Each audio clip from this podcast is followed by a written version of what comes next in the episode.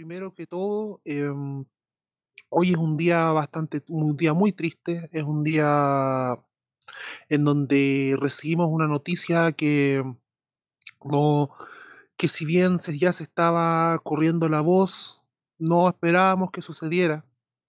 Eh, la compañera incombustible e invencible Luisa Toledo eh, ha partido a la inmortalidad eh, producto de un cáncer al estómago que la quejaba desde hace mucho tiempo, que la tuvo debilitada, y ella hasta el último día de sus vidas estuvo presente en donde podía estar,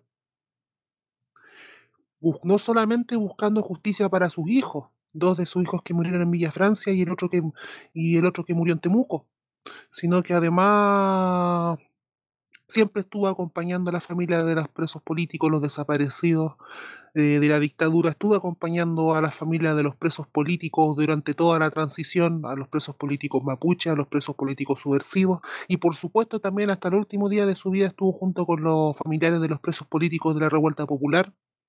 Un ejemplo de mujer, un ejemplo de persona que en los tiempos en donde todos decían de que la historia se había acabado, ella decía que aún no era suficiente.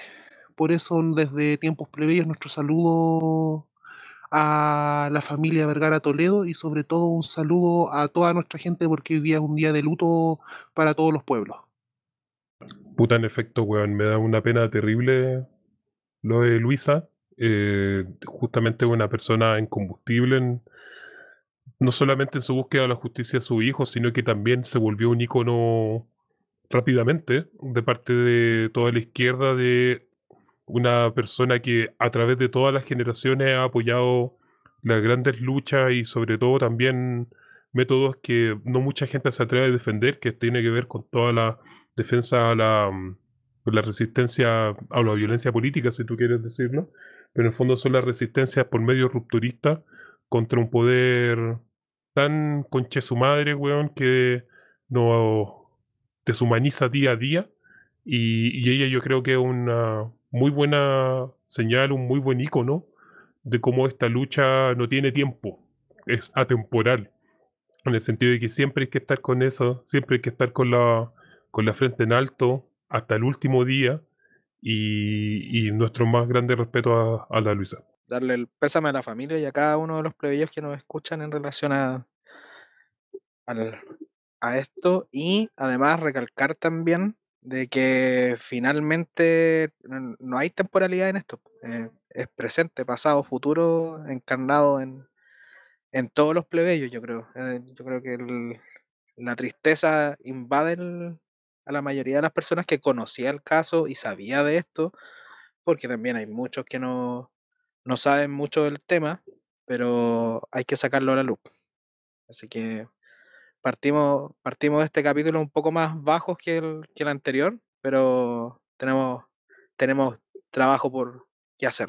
Así que Mira, a propósito de eso mismo, weón, quiero compartir una... Supuestamente que son sus palabras, una de las últimas palabras que tuvo ella eh, respecto a este último proceso. Y yo sé que estas son palabras súper... A ver, estas son palabras que, saca Radio U de Chile. Y Radio de Chile tiene una línea editorial bien particular y propia. Y hay una Luisa Toledo en el fondo que es de pensamiento súper rupturista, pero me llama la atención esta última cuña que se le adjudica en ella, que son de estos últimos días. Y, yo creo que daba, da para conversarla y en el fondo inaugura todo el problema que hay estos días, po, que que la cagada. Ocurrió la convención constituyente, está pasando, y mm, hay que hablar un poquito de, esta cuña. Se las dejo, mira. Lo mejor que se puede hacer en este momento por mí es hacer que las cosas sigan funcionando, que todo siga funcionando. Por todos los que están sufriendo cárcel, daño ocular, físico, lo mejor que podemos recibir como regalo de parte de ustedes es que sigan trabajando y sigan haciendo lo que estaban haciendo antes afuera. Em, igual son, yo encuentro que son polémicas sus frases y, y evidentemente esto no le va a gustar mucho a la anarquista eh, que a veces escuchan nuestro podcast y que también tiene una visión bien particular de la Luisa. Y, en realidad obviamente es algo que yo creo que se escapa un poco de la lógica que nosotros tenemos de ella, pero son sus últimas palabras y creo que vale la pena como empezar a discutir o creo que esta, estas palabras eh, dan como el pie para empezar a hablar, bueno, qué ocurrió estos días, eh, cuáles son sus impresiones y cuenten, pues, a ver qué les pasa con, con estos días de convención constitucional. Puta, la weá se me había perdido la ventana, weón. Cosas que pasan, weón. Cosas que pasan. Eh, yo creo que el, a partir yo, recuerda, Varinas, que hay que apretar ahora. recuerda siempre, hay que apretar para hablar. Em, yo creo que son bastante acertadas. O sea, habla, habíamos discutido esto en, en, el, en el, grupito que tenemos, eh, de qué es lo que sucede cuando las cosas suceden al fin y al cabo. Porque esta weá eh, era obvio que se iba a instalar la convención constitucional eh, y que hay que asediarla. No, no tanto como que se tiene que convertir en una asamblea constituyente o cosas así, sino que hay que capturarla y hay que empezar a tratar de buscar las formas en las cuales se van a capturar. Eh, no necesariamente hay que entrar al palacio para poder capturarla y eso es lo que se vio, yo creo, en la inauguración. En la misma inauguración se, uno, uno vio de qué forma se puede ir formando una, una forma de, suena, reiterativo, pero logrando articular una forma de cómo intervenir la, la misma, la misma, no le quiero decir asamblea, weón, me cuesta decirle convención constitucional porque el nombre es tan, tan artificial, weón, que... Pero al fin y al cabo es una asamblea, o sea, es lo que se dio al fin y al cabo el, el día de la inauguración. Eh, no puede estar más, más cercano a ser una asamblea.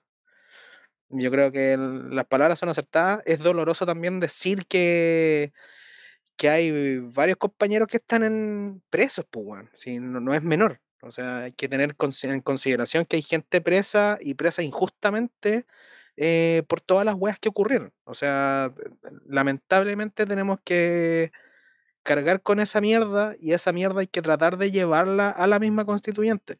Mm, de la forma que, que se estime conveniente hay que, hay que hacerlo. Yo creo que, y tampoco hay que frenar el mismo proceso como lo, lo, lo logró sabotear el presidente de mierda que tenemos. Em, yo creo que no, es, no hay que sabotearlo, sino que hay que tratar de eh, llevarlo a cabo, pero subiéndose lo, que, lo que habíamos dicho, que el, el Lada llegó al, al, al palacio al Palacio Pereira o al, o al ex Congreso o donde mierda quieras que sea que va a ser la, la van a ser las sesiones, pero tiene que llegar ahí y hay que entrar con todo. Qué interés. Yo creo que un fenómeno interés. Hay dos cosas, quiero ir por dos carriles. Primero, como ligarlo lo más reciente e interesante, como realmente incluso en estos espacios institucionales se nota cuando hay realmente representación popular. Y eso ya se notó desde el día uno.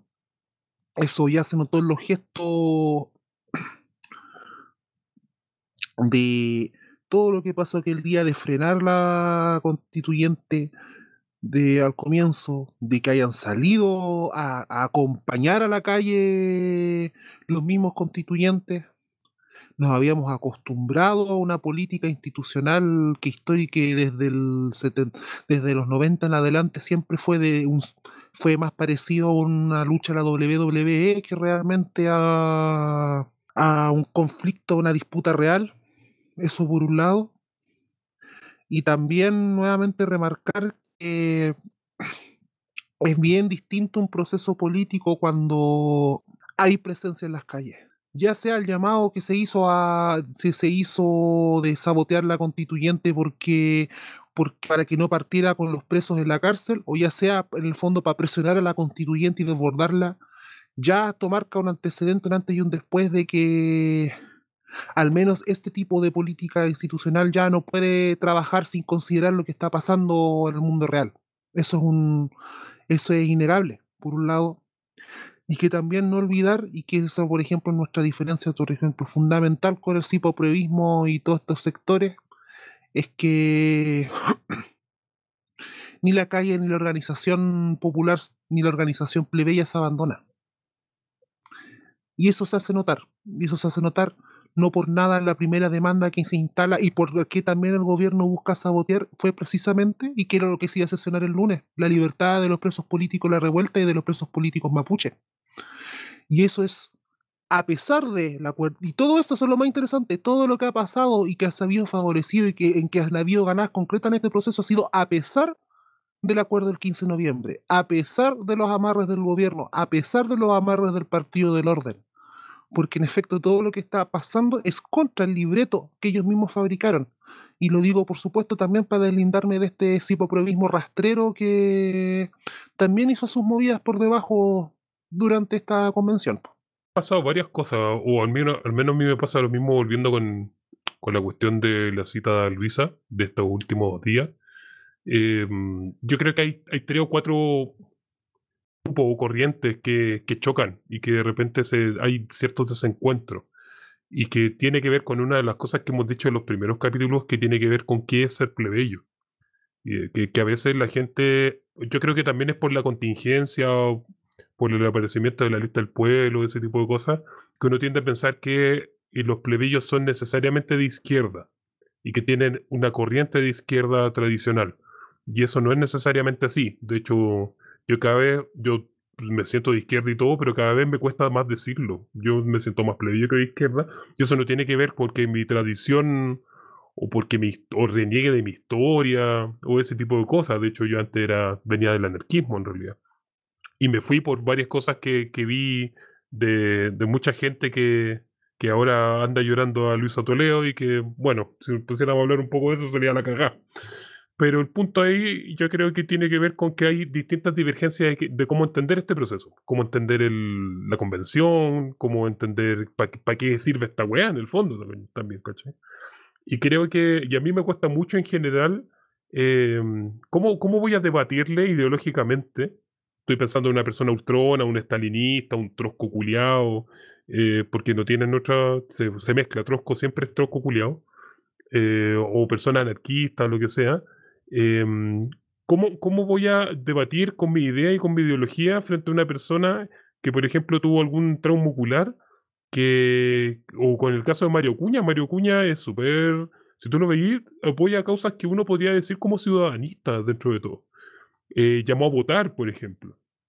Y en el caso ahora de la Luisa Toledo, que ya habiendo tenido todo el recorrido que tenía, dice, ¿saben qué, cabrón? En este momento hay que hacer esta weá. Hay que hacerlo. ¿Cómo, ¿Cómo, chucha me voy a sentir yo con la autoridad, weón? A pesar de, no sé, todo lo que uno lee, estudia, los movimientos donde uno ha estado, ese tipo de cosas. ¿Cómo, cómo voy a ser yo tan carerraja, weón, de venir a desautorizar ese tipo de personas? O lo mismo la Fabiola eh, Campillay que, weón, Capillay era una persona común y corriente, ni siquiera iba a las marchas, weón, ¿cachai? Y ahora, bueno, ahora, ahora es como es, ¿cachai? Entonces, pues, creo... de, hecho, déjame remarcar en ese sentido, es que la, la, Fabiola Campillay iba caminando por la ah, calle. Ella no estaba protestando. Como entiendan esa weá también a los anarcos culeados que intentan tomar estas weá. Sorry, pero yo soy, yo soy un poco más lejano a los anarcos en general. Eh, yo creo que esa es una de las weas que hay que entender también. No solamente Mario Acuña, eh, está la Fabiola Campillay, está el compadre que supuestamente se había suicidado en Peñaflor. Eh, se me olvida el nombre ahora porque ha pasado harto tiempo y lo han bajado harto.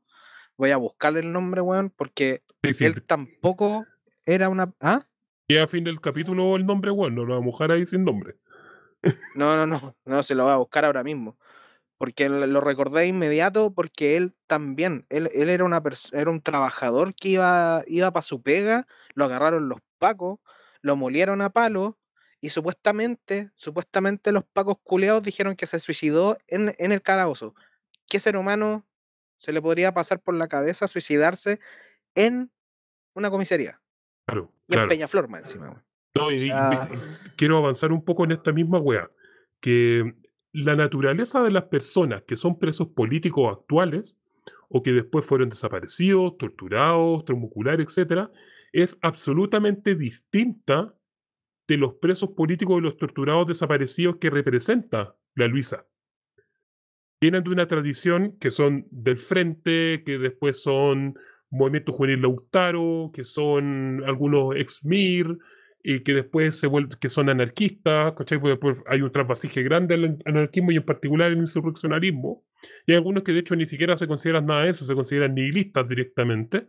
Entonces, tú tenés grupos de personas con pensamiento bien definido, bien estudiado, que son en el fondo quienes tienen de una otra forma como la hegemonía de quiénes son los presos políticos. Y el estallido también, o la revuelta popular, el estallido no, eh, la revuelta popular lo que hace es repartir un poco esa baraja y el tema de los presos políticos ya no es dominio de ellos. Y eso yo creo que incomoda mucho. Lo incomoda mucho a las personas que tienen muy claro con quiénes tienen que, que, trabajar y con quiénes no. Y tú también te das cuenta de la gran cantidad de coordinadoras de apoyo a presos políticos que hay, pero hay pero coordinadoras para todo. Yo creo que muy poca gente se mete en ese tipo de cosas y tú tenés coordinadoras, por ejemplo, tenés coordinadoras para los cabros que son anarcos que son veganos. Entonces, obviamente, la, todas las todas las encomiendas que tú le haces son, son para ellos, ¿cachai? Entonces tenés, vais, vais, viendo distintos grupos, ¿cachai? ¿Con qué quiero decir este tipo de cosas? Que así como la política plebeya llegó a diversificar a la izquierda, la política plebeya tiene una política también propia y a veces no es tan rupturista. Lamento decirles, chiquillos, que a veces los plebeyos no son rupturistas. De hecho, en general, la gente común y corriente no quiere atado, weón. No quiere, güey, no quiere tanto atado, no, quiere, no, no quieren problemas, güey, quieren seguridades, de hecho, entre muchas otras cosas. Entonces yo creo que en, todo ese tipo de cuestiones que uno podría decir que son más bien psicológicas, después se ven eh, representadas en el ámbito político, en este caso, a propósito de lo que decía Varinas, que en efecto es una convención o es una instancia política donde se nota que hay más participación popular porque, puta, la wea tiene otra naturaleza, pues, bueno.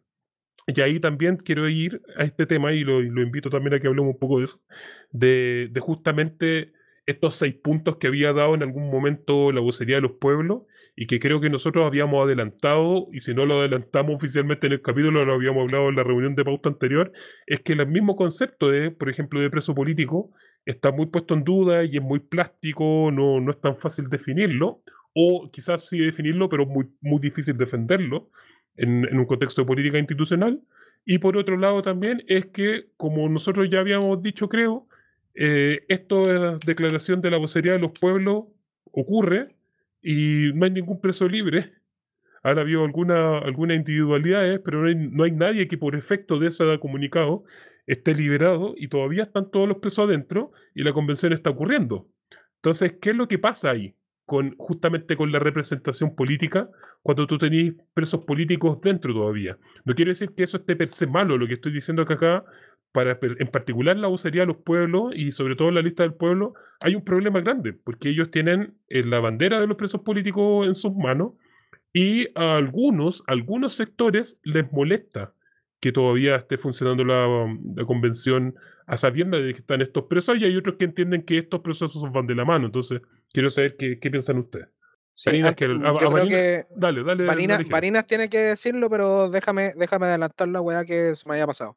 Ah, eh, César Mallea había visitado a su hija de 19 años, Catalina, como solía hacer. Aquella noche del jueves 24 de octubre se cumplía la sexta jornada de toque de queda en la región metropolitana tras el comienzo de las manifestaciones sociales en el país. Después de pasar la tarde con su hija, el mecánico automotriz de Peñaflor regresó a su casa en Mayoco a las once y media aproximadamente. Sin embargo, ninguno de sus familiares lo volvería a ver con vida. Se transformó en extrañas circunstancias una de las 23 víctimas del estado de emergencia de Chile. Él era César Mayea, para, para dejarlo bastante claro. Exacto, porque él, él, era un mecánico, era un mecánico que había ido a ver a su hija, lo agarraron los pacos, se lo llevaron a la copicería y supuestamente los pacos culeados dicen que se suicidó. Siga, señor Varinas. Dale, Varinas. Recuerda con el botón, weón, para que podáis hablar. Sí, lo apreté ya. Excelente. Eh, me pasan varias cosas. Y en ese sentido me siento a propósito interpelado por lo que dicen ahí, porque a mí sí me molesta. A mí en efecto sí me molesta de que la convención esté trabajando con los presos. A pesar de que entiendo, por supuesto, por un lado, de que Aún, por ejemplo, si la vocería de los pueblos, la lista del pueblo, hubiera presentado algún recurso judicial, no hubiera fallado para el día de la convención. Eso es una, hasta por una cuestión administrativa. Eso por un lado, pero también. Y también quiero ver, quiero esperar cómo se va a resolver ya este primer dilema en donde ya se plantea como primer punto la discusión de los la discusión sobre el indulto general Porque, por ejemplo, una cosa que es interesante, que en efecto fue una señal política para que mañana miércoles se vote, pasa en el Senado la, la comisión que está encargada de ver el proyecto lo tenga que, lo tenga que revisar. Y además eh, está interesante este, en este contexto del proceso de sabotaje declarado que está haciendo el gobierno desde el día de ayer, que hoy día prosiguió, en donde día segundo que pasa, esto se puede desbordar más. O sea, es evidente de que el gobierno está saboteando no solo para que no funcione la convención constituyente, sino que está cuadrado para que los presos políticos no salgan eh, no se discuta siquiera los presos políticos, porque partamos de un lado de que eh, tanto, sobre todo los constituyentes y constituyentes que personalmente se dedicaron a meter presos a gente durante la revuelta popular y otros, bueno, tienen un historial de un historial de mierda desde el 73 para adelante. Entonces, partamos de eso, partando de esa base. Nos van a borrar con el codo el trabajo que hicieron, en el fondo, eso por un lado. Y y también eso es cierto, y también es cierto, y nos plantea un debate, eh, lo que se viene en el sentido de que así como se están dando las cosas, el escenario queda aún más abierto todavía, porque estamos hablando de una convención constituyente que ya el, el gobierno y la derecha y el empresariado ya le declaró la guerra. Y por otro lado, no solamente una calle, por un lado, que espera libertad a los presos, sino también que fue la gran cantidad de gente que salió aquel día que espera que la convención constituyente realmente funcione y que realmente haga cambios y que realmente incida en algo. Y si la convención no funciona, esto puede volver a reventar. Y vamos a reventar porque en el fondo, o la caja revienta por dentro, la caja revienta por, o revienta por fuera, pero va a reventar. Tardo o temprano. Entonces, al respecto, quiero esperar, quiero esperar cómo se van a ir dando los acontecimientos con respecto a cómo va la cosa. Ah, sí, solo para dejar el claro una wea, no es que a mí no me moleste el tema de los presos políticos, por supuesto. El tema es, eh, no, tiene que ver con, porque yo estoy seguro, mira, mira la estupidez que es decir, weón, yo, yo estoy seguro, weón, que hasta Bessie Gallardo, weón, le molesta el tema de los presos políticos. Eh, el tema es qué tanto te importa, qué acciones tú tomas y eh, cuáles son las condiciones que tú colocas también para que tu presencia, por lo tanto tu legitimidad eh, o, el grado de legitimidad que uno coloca para la Convención Constitucional sea tal eh, para que, o sea, en, a cambio en el fondo de la liberación de los presos políticos. Entonces, claro, no, es que nos moleste, lo que pasa es que poniéndote, poniéndose desde el punto de vista de un convencional, de la lista del pueblo, o que sea independiente, o que sea de voces constituyentes, bueno, son esos los que al menos yo visibilizo que interesan más, es em, cómo tenéis que sentirte, cómo tú tenés que empezar a actuar políticamente para tratar de articular y hacer de que el vínculo que hay entre los plebeyos y toda la gente eh, en este país de mierda y la convención constituyente no se rompa. Entonces yo creo que ese es el gran dilema que, tienen ahora, como, y yo creo que uno de los puntos grandes que, van a tener que desarrollarse eh, en las próximas semanas, porque esto lo único que hizo es visibilizar un problema. Pero esto va a seguir una buena cantidad de tiempo. No sé si Girón quiere decir algo más. No, no, yo creo que lo dijiste. De hecho, iba a remarcar esa parte porque yo creo que Claro, uno, uno podría estar alegando de, oh, no, a, ustedes no les molesta porque no han hecho lo suficiente, no han estado en la organización, en la lucha y en la weá, y en, cuanto discurso de mierda que se, que se pueda montar. Pero el problema es que o te quedáis parado y así lo más posible por, por intentar luchar, ¿cachai? Como, es como la, el llamado al no voto me organizo, ¿cachai? Como Claro, pues, tú podéis decir, yo no voto, me organizo, bacán, te quedáis a un lado y tratáis de organizar como con un piño de 5 o 10 hueones y no lográis nada, pues, O sea, te quedáis ahí mismo. Porque al fin y al cabo te unís con los tuyos, habláis con los tuyos, decís las cosas tuyas, te escuchan los tuyos y se acabó, pues, bueno. Se corta, se corta el lazo con el, con el resto de la gente y acá no estamos hablando de un movimiento chico, o sea, la idea del, yo creo que una de las lógicas que tiene el, el, el sentir plebeyo en cierta forma es que rompe con, con ciertas lógicas que van más allá del, del simple hablar con los mismos, ¿cachai? Como con esa lógica siglo XX de hablar solamente con los de izquierda, solamente con los de derecha. Se cierran, se acaba. Y, Yo y creo eso, que y, y concordemos que eso no significa ser como Boric hace poco el tweet que dijo que le tiró Jado diciendo como no queremos juntarnos solamente con gente que piensa como usted, Daniel y la weá. Chupa el pico, pues weón. O sea, decir esa weá no significa, weón, que voy a ir a lamerle las patas a la concertación o al Frente Amplio. Al contrario, Sí, lo bueno, que pasa es que no- hay mucha gente con la cual conversar y que no son ellos. Sí, pues no vamos a abrir una mesa de diálogo con Luxich o con o, o hablar de, de cuánto van a retirar. No, no, no, no. O sea, hay ciertas weas que son, son intransables y en- eh, son obviamente lógicas de clase que van más allá de, un- tema de voy a hablar o no voy a hablar con este weón, sino que es romper ciertas lógicas porque dentro de nuestras mismas clases no hay los, no, hay- no existen las mismas ideologías. Clase no es igual a ideología. Por ende, esa es una de las weas que hay que, una de las primeras cosas que hay que romper. Esa weá del, del facho pobre y la weá.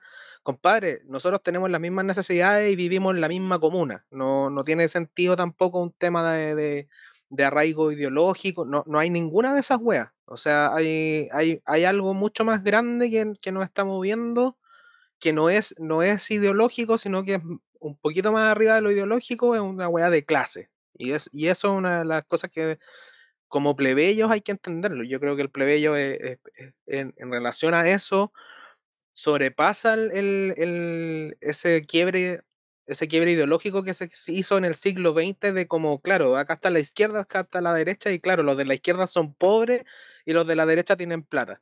Y como los de la derecha tienen plata, muchos de la izquierda que quieren, que quieren ser de derecha porque quieren plata. Esas weas de pendejo, weón, hijo de mierda, como, como intentar separar las weas de esa forma, onda, pégate una vuelta por las distintas comunas y no es así. La realidad rompió esa misma lógica. O sea, a mí me gusta, a mí me gusta decir facho pobre, weón. Me tendría que sentir mal. No, yo creo que facho culiao, esas weas se van a quedar por siempre, weón. O sea, si, tu amigo se pone medio weón, le vas a decir facho culiao. O sea, no, no. pero me gusta decir facho no. pobre, weón. Bueno, es facho una pobre categoría también, weón. descriptiva. Claro, pues, weón. ¿Cómo le vaya a decir al nazi de la esquina, weón? ¿Cómo, ¿Cómo le vaya a decir? Ah, Al nazi que sigue Con el creyendo- nazi de la esquina no se dialoga, se le destruye. compadre. Justamente, eso mismo decir, como, ¿por qué vaya a hablar con él, weón? Le dais la patada los hocico y era. Sí, como que hay, hay weas que son intransables en ese sentido. ¿cachai? Pero yo creo que el- esa es una de las tareas que yo creo que vamos a tener como, como podcast, y más allá so- como podcast, sino que articular esta, este sentir plebeyo que va más allá del, del tema ideológico. Y por ende, puta, sorry cabros anarcos, pero esto va más allá de eso, va más allá del apoyar a los compas y a las compas, porque hay mucha gente que está presa que ni siquiera, weón, ha agarrado un libro de anarquismo, nada. O sea, hay gente que simplemente estaba protestando, lo agarraron, lo cargaron. De hecho, me acuerdo del cabro de Concepción que lo cargaron, weón, y está, estaba el video de cómo cargaron al cabro. ¿Cachai? O sea, hay weas que rompen, rompen ese paradigma. El 19 de octubre no solamente rompió el paradigma del neoliberal, sino que rompió con el paradigma de la política del siglo XX. Es más allá de eso. Por ende, hay que abrir un poco el. No un poco, hay que abrir bastante el abanico en relación a lo que, a lo que decía Rengo. Es mucho más allá de, de tú eres de izquierda, yo soy de derecha. Como la estupidez que se está dando en, en la presidencial. ¿Cachai? Que es como, ya, ¿quién es más de izquierda? ¿Boric o, o Jadwe? Compadre, esta weá sobre, sobrepasan esos, esos marcos culeados que quiere, quiere dar Boric y cualquier otro weón que se cruce. No, la pregunta divisoria buena ahí es quién apoya a Israel y a quién no. Eso, eso no más la weá.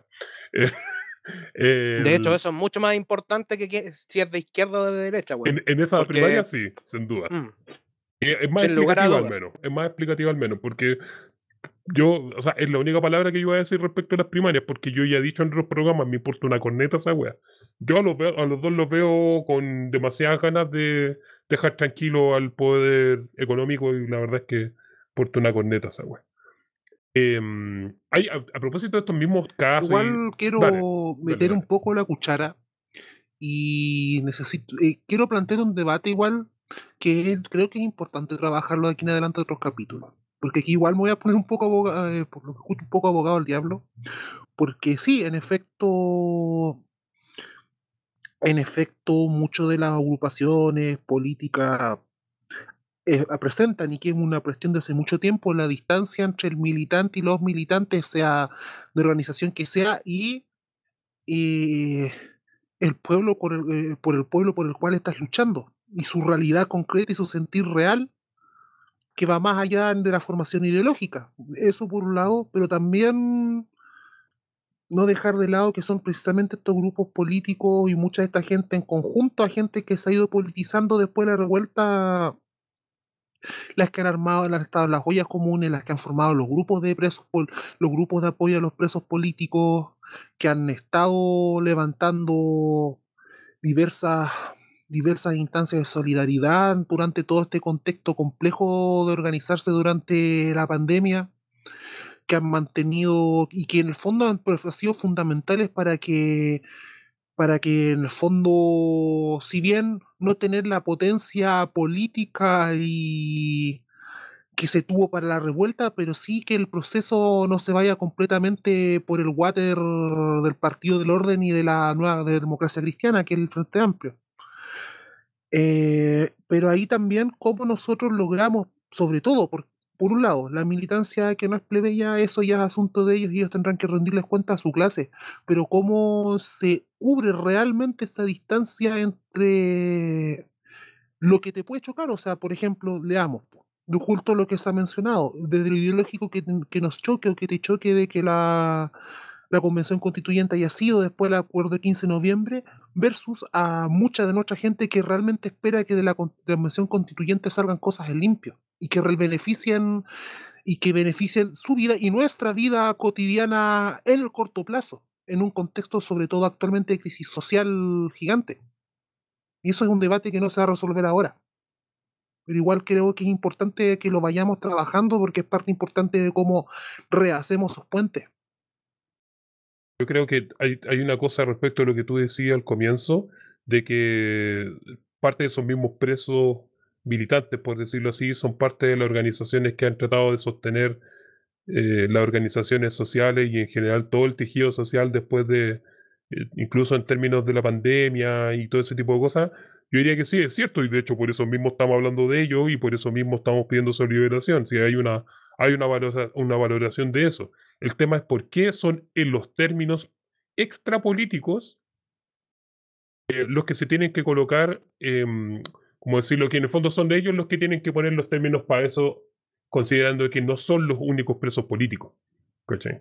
Entonces, todos, todos queremos la libertad de los presos, todos lo queremos. ¿Están todas las organizaciones de apoyo a los presos políticos en eso? Por supuesto. Y esos son tanto presos políticos mapuche, presos políticos de la revuelta, presos políticos anarquistas también, obviamente que estos son los últimos quizá un poco más reticentes.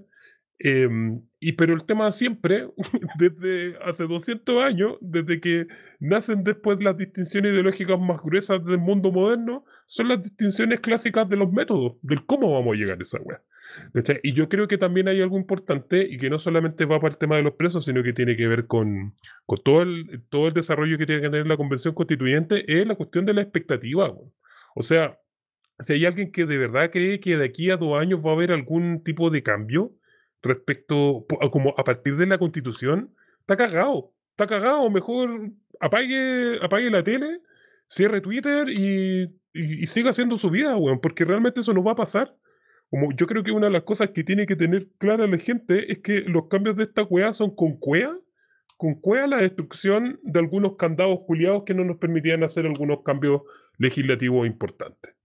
Em, hoy día recalcaban una cuestión, en el año 25, cuando se hicieron unos, no me acuerdo si hicieron unos tribunales administrativos reculiados, no me acuerdo para qué eran, estamos hablando de la constitución de Alessandria el 25, eh, nunca se hicieron, ya estaban en la constitución y nunca existieron. Entonces tampoco hay que poner todos los huevos en ese, en ese canasto. Sí, la, y, y, yo creo que esto da la vuelta en el fondo y vuelve a refrendar la importancia de las organizaciones plebeyas, eh, que es que las cuestiones hay que seguir presionándolas, llueve, truene, relampaguee, ganemos todo, perdamos todo, da lo mismo. Da lo mismo esa weá. Como vamos a tener que seguir haciéndolo ahora porque cambios concretos no vamos a pillar. Yo creo, yo al menos, no sé cuáles serán sus expectativas, lo, lo escucho en eso. Mi expectativa para la convención es que con Cuea se destruyan muchos candados culiados que eh, se veían imposibles hace dos años, pues. Hace dos años de destruir.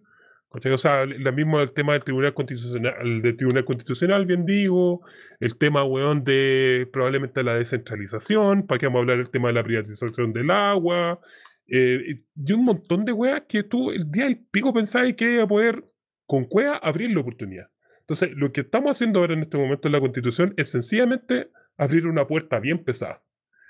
Si la abrimos bien, va a campo. Y, y si no, bueno, habrá que buscar otras formas, pero las otras formas y las formas de movilizarse van a tener que estar siempre. No sé qué piensan ustedes de la convención, cuáles son sus expectativas en realidad, como, Sí. como de alcohólico Yo sí anónimo. soy, ¿Qué es lo que ustedes yo sí esperan? soy, sí. Sí, como, ¿cómo se siente usted? Yo, yo- mis expectativas son bajísimas. No, no, no no- espero nada. O sea, weón, partiendo de ayer, no espero nada de ellos y aún así me decepcionan. O sea, haber visto que el gobierno como tiene como un switch en, el- en la moneda, eh, como eh, cortar luz, dar luz, cortar luz, dar luz. Y como que ayer se notó, pues, weón. Por ende, una de las primeras cosas que hay que quitarle a este manos cortas reculeado es quitarle ese switch. Y la- y quitarle ese switch es, ¿sabéis qué? Gastaste 800 palos en esta estupidez, weón. Métetelos por la raja, weón. Vamos a hacerlo a cualquier parte. Esta weá, weón. Vamos al Parque O'Higgins, weón. No sé. A a cualquier otra parte. Parque, a Plaza- al, Magro, al Magro, weón, con uno, Claro. con unos Hacer su carrete ahí aparte. Sí. Pero yo creo que esa es una de las cosas. O sea, yo, expecta- expectativas bajísimas, bajísimas. Y en relación a cómo se está articulando la misma, la misma como constituyente o cómo se articuló, cómo fueron las votaciones y todo, agregarle a lo que dijiste tú, eh, la agenda feminista. Yo creo que esa weá va a calar fu- fuert- fuertísimo en la, en la nueva constitución. O sea, le gusta al quien le guste, esa weá va a calar hondo, porque tienen el voto tanto de, de toda la banca del Frente Amplio, un resto yo creo que hasta de la lista del pueblo se puede sumar, y tienen hasta el- la lista del Partido del Orden, que independientes no neutrales, que, que también va a apoyar esa weá. O sea, la Patricia Pulitzer está dentro de, de esos grupetes de feministas, ¿cachai? Por ende, yo creo que sumarle a todas las demás, a todas las cosas que dijiste tú, una fuerte agenda feminista. No digo que sea malo, o, o, sea, que, se, que, que se entienda eso. Al contrario, es muy, muy bueno. ¿Cachai? Pero el problema es de qué forma después esa misma constitución va, va a ponerse en práctica, si esa es la weá. Hay que ser realista, o sea, tú podés poner mil weas en el papel, pero desde ahí a que se cumplan, eh, tienen que pasar bastantes cosas más que simplemente haber firmado un papel culeado y, y haberle ganado a la derecha constantemente. O sea, Es una de las cosas que buenas por lo demás. yo obviamente haberle visto la cara a todos estos conches humanos que lo único que fueron, de hecho, uno, unos Twitter que ap- aparecían por ahí, deberían dejarlos a cargo del, de la agencia de aseo y ornato de la constituyente, porque los hueones realmente van a ir a puro huevear. Y ahí voy nuevamente al- al- a lo que planteaba de que como cosa que le tengo baja, baja expectativa a la, a la constituyente en relación a lo mismo, porque, a ver, ¿de qué forma se va a hacer el reglamento? Y estos hueones, ¿de qué forma van a intentar sabotear esta weá? Puta, no yendo, pues weón. Le quitáis toda validez a la constituyente si es que estos hueones dejan de asistir. ¿Cachai? Por ende, y después los hueones van a alegar de que no tienen representación y que van a llorar la weá que sea. Pero ya con la votación se cagaron enteros cuando se dieron cuenta de que los votos se leían con el nombre del weón, se cagaron enteros. O sea, hubo una cuando- noticia de eso, como ¿tú, ¿tú la leíste? Yo no caché bien qué pasó ahí con eso. que hubo varios constituyentes que no sabían de que la votación de presidencia y vicepresidencia era en voz alta y con, en voz alta y con el nombre y- Y como asignado. Exacto. Sí, yo tampoco sabía, Entonces pero ¿quiénes son? pensaban, entonces, yo no sé quiénes son, pero claramente pensaban de que iban a poder chanchulear en la piola. Es chistosa esa wea. Yo tengo que contar una anécdota respecto de eso. que mm, yo estaba en una reunión familiar con, cuando estaba viendo este tipo, las votaciones, y, y, mi, mm, y habían familiares que no, no estaban de acuerdo con esto, que lo que querían era el voto secreto. Y decía, pero ¿por qué quería esa weá? No, pero es que el voto secreto te asegura que tú no. que, que alguien no compre tu voto.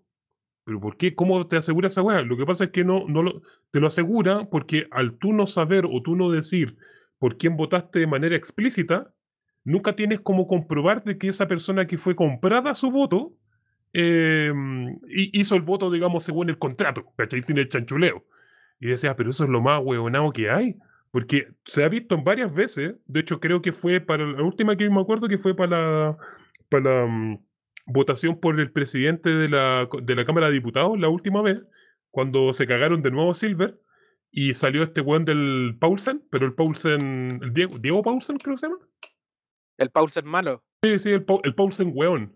Y... mm, ¿Cómo se llama? Y hay como siete, ocho votos del Frente Amplio o que estaban entre el Frente Amplio, Concertación, que, que nadie sabe dónde están. Y hasta ¿Y por qué? Porque el voto culiado no es, eh, no es no es explícito, ¿cachai? Entonces, a mí me parecía la raja que hayan hecho este tema de la votación así, porque, porque ahí, ahí, ahí viene el tema, como a quién tú le rindes cuentas. La gente te puede ir a sacar en cara, compadre, usted votó por tal weón. Esa weá es soberanía, pues weón. Esa weá es también tener una cantidad de, de poder y de darle poder a la gente, weón, de ir a encarar a los weones. Yo voté por este weón y este conche tu madre me traicionó y votó por un weón nada que ver, pues. weón. Sí, como bueno que para decirle, como para recordar una weá, me acuerdo, eh, no me acuerdo cómo se llama el humorista que decía esa talla, que el weón le gustaría que, los, que todos los diputados y senadores tuvieran chaquetas con todos los, creo que era George Carlin, que hacía una talla que tenía que ir con la chaqueta con todos los weones con los que hacía lobby. Y cada vez que hacía lobby, el weón se tenía que poner el, el logo del- de la empresa y ponérselo en la chaqueta, como para Claro, pues. decir realmente quiénes son, porque una cosa es el voto secreto y no sabéis que, dónde chucha se mueve, pero cuando tení, cuando te lo leen, como este weón vota por este, como el chiste de que el, no sé, po, em, la weá de Chaín votando por Logan, ¿cachai? Una weá sí. que, que es como, amigo, ¿qué te pasa? ¿cachai? Onda, o el voto de Bernardo de la Maza, weón, votando por Agustín, que son weás que tú las mirás y es como, estos weones no sabían. Realmente no sabían la, la, la weá que estaban metiendo. Y weón, eh, eh, es una frase muy de mierda de, de Mirko Macari, pero la sociedad de la transparencia. Onda, tenéis que el- transparentar la web. Manos de Macari, weón. Mentiroso culiao. Ya, pero ustedes. Obviamente que ¿quién- no, es del, chi- es del coreanito. ¿Quién creen, ¿Quién creen que se cagó de miedo y no pudo chanchulear como querían? Piensan ustedes, ¿qué, qué personas puede haber sido? La concertación, pues, colectivo socialista. Yo creo que no tanto el colectivo socialista, weón. ¿Y, ahí- y por- y por, quién creen cre- por, por quién crees que podrían haber votado y no lo hicieron? Yo creo que se notó en, en el voto de la derecha. Ah, pero deja que hable todas las iguales. Yo creo, al menos. Varina. eh, porque era evidente que la candidata en sí era la Patricia Politzer. po. El momento, y es igual interesante en el momento en que eh, el ahueonado de Harbour, de Bahía, Bahía E, porque no sé pronunciar eh, ah, dijo en voz alta, sí, esa mierda, ese conche su madre. Esto, como tenía que votar en voz alta porque estaba a distancia con cuarentena, dije de Patricia Politzer y el, inmediatamente eso desnuda todo el todo el esto. po. En el fondo, esta misma cuestión en voz alta hace de que la misma concertación o lo que queda concertación recule y tengan que votar por o por los candidatos del Frente Amplio, del chanchuleo que sabemos, o por o por Logan. Creo que ese es otro de los que se salvó. Igual que Garín. Exactamente, entonces entonces interesante que eh, además de la derecha, porque era es lógico que la derecha iban a votar todos en bloque, y tal como dijo Girón anteriormente, la derecha va a actuar en bloque para toda la constituyente porque no tienen ni una hueá más que hacer. Entonces, excep- y- excepto Bernardo de la Maza, Tulio Triviño, que Tulio Triviño ya que se autorreportó por lo demás, hizo un reportaje de sí mismo, digno de Tulio Triviño, votó por independientes no neutrales y que también mostró que va a ser su tónica. También él. No, y no solo por no neutrales, y también votó por Jaime Baza para vicepresidente. Sí, pues sí, de hecho fue el que le dio el voto, Sí, po. uno de los votos ganadores, pues. Fue el único de la De derecha que votó por Jaime Baza. Sí. Es que, mm, es que ese el- son los amorfos, pues. De hecho, lo, creo que lo- no lo hablamos acá en el podcast, pero sí lo hablamos en una en, en una pauta, eh, esta weá, que eran los votos raros, pues, como lo- los titanes de mierda. los titanes irregular. exóticos, ¿cómo eran? El titán irregular. Los titanes irregulares van a ser esos mongólicos culeados que van a estar como, ¿ah? ¿Qué? ¿Para dónde hay que votar? Para allá, ya, para allá. Logan, el primero. Se qué ahueón, qué ahueón. Oye, sí. La mezcla entre Garín, Logan y Desi Gallardo. Oye, conche sumario, weón. Bueno, ahí dijiste los otros nombres, pues, weón. La vez si Gallardo, una tonta culiada que la única weá que quiere es plata, que es notorio. onda, se, fue, weón, al pro, a la weá más rancia que existe, a buscar un cupo para salir constituyente. Y ojo, estuvo en comunes Eh, antes. ¡Ugh! Dios Estuvo mío. en comunes, weón. Tení, ¿Cuál era el otro que habíais nombrado? Garín, pues, weón. Eh, Otro weonado. Ganim, otro, otro weón más que eh, se fue. Ese weón se pegó un recorrido derechito por Avenida La Paz, se fue al cementerio general, bajó a la cripta del PR y, y fue, a, fue a hablar con los weones del, del Partido Radical para ver si les daban un cupo Y allá agarra- en el Y cementerio agarra general. para y agarra pa'l huevo al lado Mirosevich, weón. Ya anda por ahí nomás el culiao. Ese weón partió en la No, derecha. eh, exacto. De hecho, el- lo único bueno que tiene Karim es que odia, el- es que odia la Revolución Democrática y un buen resto del Frente Amplio. Es como la única hueá buena que tiene Karim. No, mira, si lo, buen- lo bueno es que siga haciendo sus programas culiados del tarot, weón. Ya, entretenido, weón. Pero como constituyente, puta, que es weón. Oye, eh, Y el otro, el, y el otro tiene amorfo, pues, weón, el, eh, Bernardo de la Maza. Sí, o sea, yo creo claro, ese amorfo. Oye, pero volviendo a esto mismo, pero en términos El generales. voto 31 minutos, compadre. en términos generales, ¿qué, ¿quién creen que ganó? ¿Quién creen que perdió? ¿Qué- Porque han habido tres días, domingo, lunes y hoy día martes, que estamos grabando y a la vez vamos a publicar el tiro. ¿Quién creen que ganó? ¿Quién creen que perdió? ¿Cómo se han desarrollado estos tres días? Como, ¿Qué imagen les queda eh, respecto de la fuerza? ¿Quiénes son los que tienen la fuerza? Un, un análisis más general, más allá de la minucia que hemos hablado. Curiosamente, y por primera vez, uno de los grandes. Es raro decirlo, weón. Porque toda la jugada de presidencia y vicepresidencia fue por. Debe ser el primer logro propio y por mérito propio del Frente Amplio. Y en ese sentido, que lograron Frente Amplio logró marcar con toda la jugada que hizo su presencia y su peso dentro de. dentro de todo lo que fue el, el negociado de lo que va a ser la constituyente y hacia dónde también va a hacer. Pues al Frente Amplio dejó en claro, el PC fue por un lado, el Frente Amplio dejó en claro que son los que van a ser de bisagra, tal como, como dijo por ahí el mismo Darío Quiroga, la bisagra con la concertación o con lo que queda de concertación. Y por lo mismo también saludo, también saludo la porfía y saludo eh, la claridad que tuvo también la lista del pueblo en, en dentro de todo en ese escenario no dar su brazo a torcer. Y dejar ante claro que claro le resultó una vez pero en la segunda que ellos no están para el hueveo no están para el hueveo en la instancia Pues expláyate un poquito más en eso, porque quizás no quede claro para la gente que está escuchando. Ah, lo que fue lo que pasó en la votación, cómo es en el fondo la negociación que hubo después de la primera votación entre Loncón y entre lo que fue la votación de Loncón la y los otros candidatos a constituyente, en donde el Frente Amplio negoció que negociaron que el que ellos votaban por que el lista del pueblo votara por Loncón y que ellos le iban a dar el apoyo al pelado Bade para vicepresidencia, que al final en la segunda parte no fue lo, fue, fue lo que no terminó pasando y terminamos teniendo la, la votación que tuvimos, pues todo eso dentro del marco de ya de la polémica que, que se vio sobre com del, de lo que es de polémica de la jugada que hizo Ciudadanos y de todo lo que se vio anteriormente. pues, Entonces. Claro, en eso que decís tú hay que tener en consideración que las weas son puros rumores en la wea que pasó en, la votación presidencial, onda, que en bloque, casi en bloque el- la lista del pueblo haya ido por, por Elisa Loncón.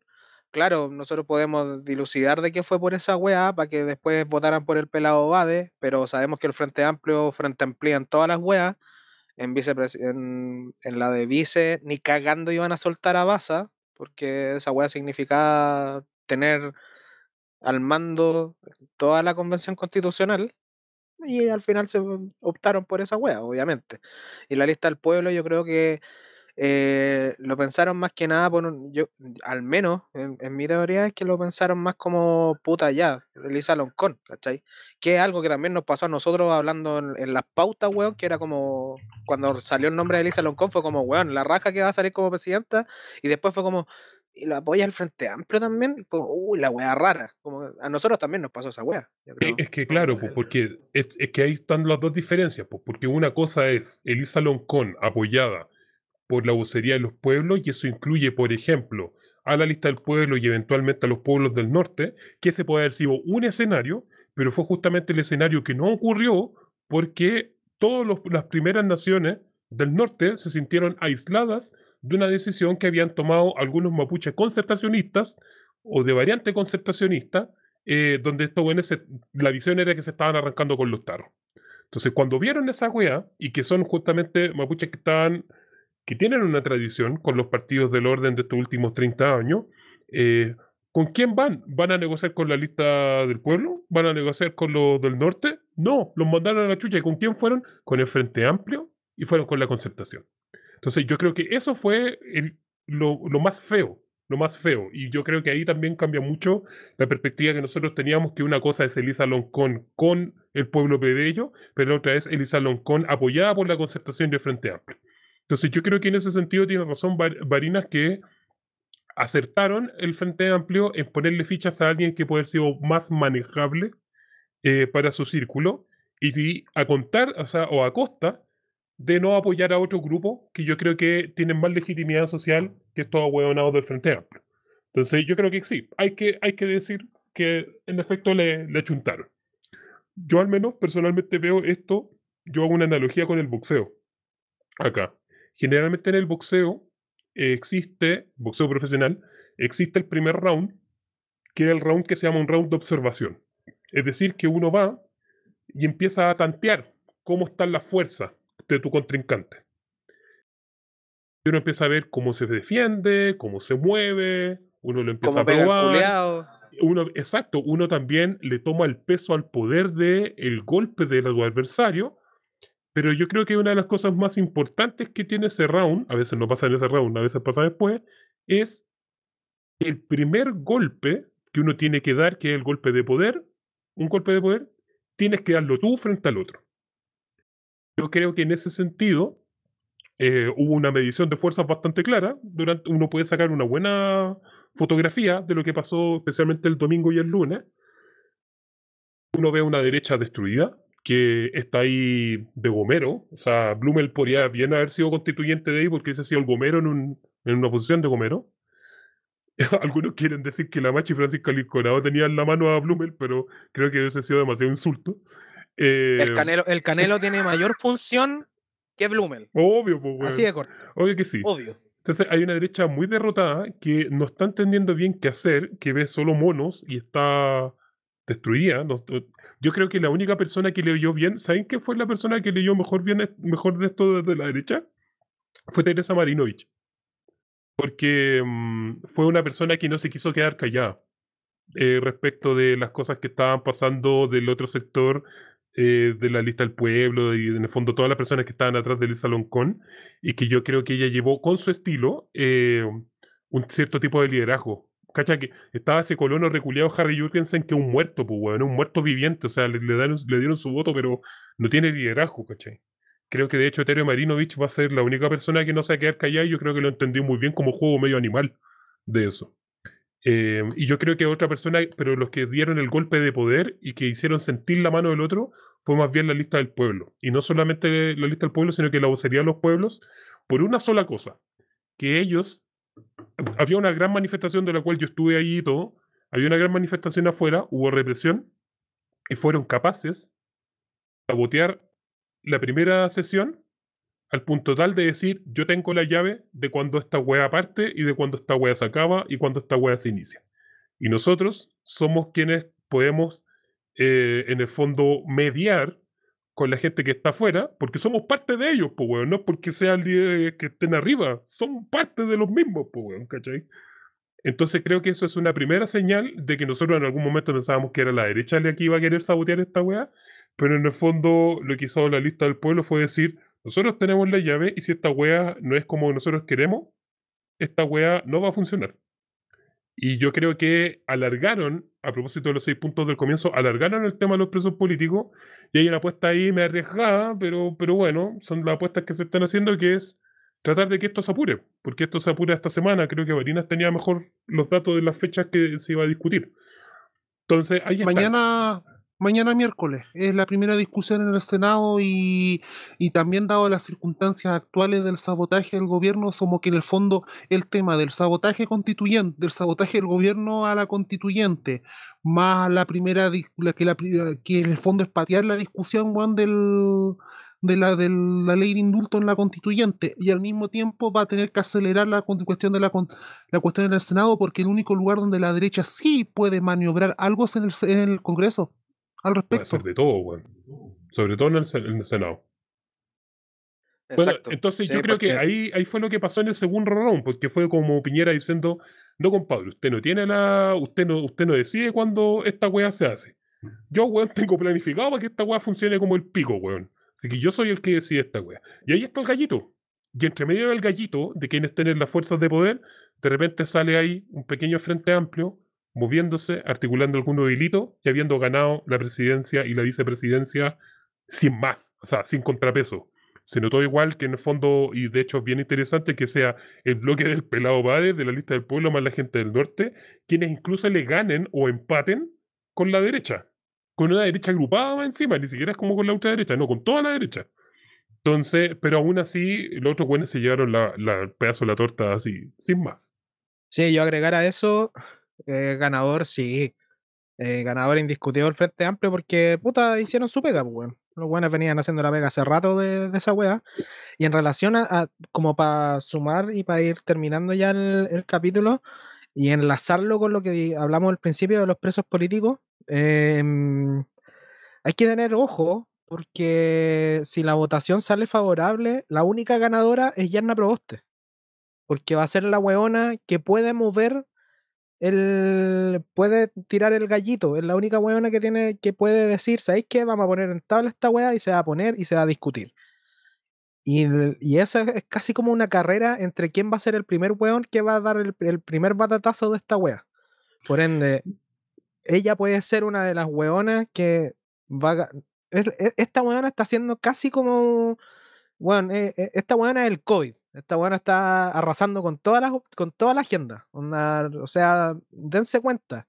La weona sale algo en relación a un tema y la buena lo agarra de a poquito, estira el brazo y se lo lleva. Y empieza a hablar ella y habla su weá y dice su mierda y, vuelve a hacer. Después sale otro tema y de a poquito estira el brazo, agarra la weá y se lo lleva para ella. La weona está capturando toda la, toda la agenda. Toda la agenda. Y la buena se la está llevando para ella y armando su, su campaña política que, puta, es más rara que la cresta porque todavía no es candidata, pero está haciendo todas las weas para ser candidata. Yo creo que... Dale. Y eh, dos cosas. Primero, de que en efecto, y no olvidar, eh, Yarna Proboste está haciendo la misma campaña que hizo Bachelet cuando el, todo ese frame que le construyeron de hija de general cuando era ministra de Salud y luego ministra de Defensa. El mismo que Piñera, que Piñera cuando le construyeron el, frame de. Piñera, Piñera 2. Empresario. Piñera 1. Cuando, dijeron, cuando después del 2006 le dijeron, ah, empresario no va a robar más. Bueno, ya sabemos lo que pasó y que el tapado, y que el tapado histórico de la concertación, el, pues, los tapados históricos del Partido del Orden que hacen campaña incluso antes de ser candidato apropiándose la agenda. Pero por otro lado, y más allá de ya las críticas que hicimos anteriormente, sí hay una persona que en estos momentos tiene más legitimidad que Yanda Proboste y que sí le puede parar el carro. Y que es la Elisa Loncón. Ah, ah, sí, sí, sí. Porque si la actividad política de estos momentos con mayor legitimidad del país es la presidenta de la, de la Convención Constituyente. Es que ella es la presidenta, alguien por ahí escuché, ella es la presidenta de facto actualmente. De ella depende este sistema ahora, güey. Porque, y en ese sentido es una responsabilidad también, no es tan fácil. De hecho, no lo dije acá, lo voy a dejar así solo como, como, eh, como, titular, pero la lista del pueblo no tenía que ser ni presidente ni vicepresidente. Lo mejor que le puede haber pasado a Pelado Bade es que no fuera vicepresidente. La lista del pueblo no está para hacer esos cargos, es para otras cosas. Y ahí gana mucho más que lo que haría en una eventual vicepresidencia.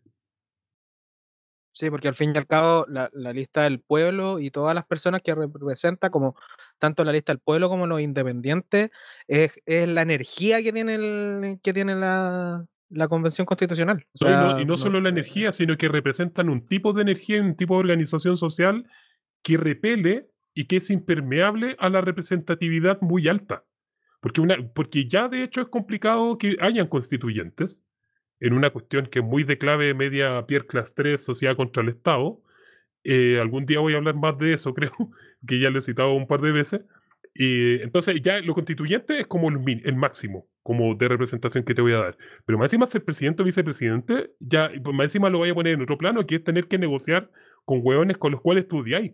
Entonces, bueno, lo mejor que le pudo haber pasado es que no lo fuera, Pero a la vez fue bueno que, lo, que, que se tirara, porque también hizo hizo como gala, en el fondo como yo tengo todo este poder aquí conmigo, estamos todos juntos en esta, weón, y no les va a salir tan fácil ni a los cuicos, weón, ni al Partido del Orden.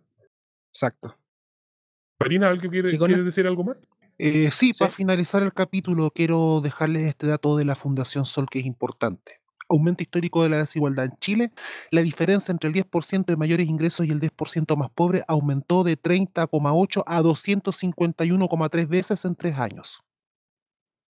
Y eso se suma al dato de la pobreza absoluta que aumentó un 10%, que sabemos que es harto más que eso y que queda demostrado con este dato. Puedo darle un poquito más de vuelta para, para el otro día también, porque da para da rato hablar de eso. Que la derecha y el gobierno no olvide, ese es el telón de la constituyente. Y, mira, weón, yo me voy a traicionar a mí mismo, pero ese es el telón para cualquier presidenciable. Y están hablando puras weas, mangue weones. Señores, un gusto estar con ustedes. Nos veremos pronto y nos vemos el otro martes en tiempos plebeyos. Que estén bien. Exacto. Chao.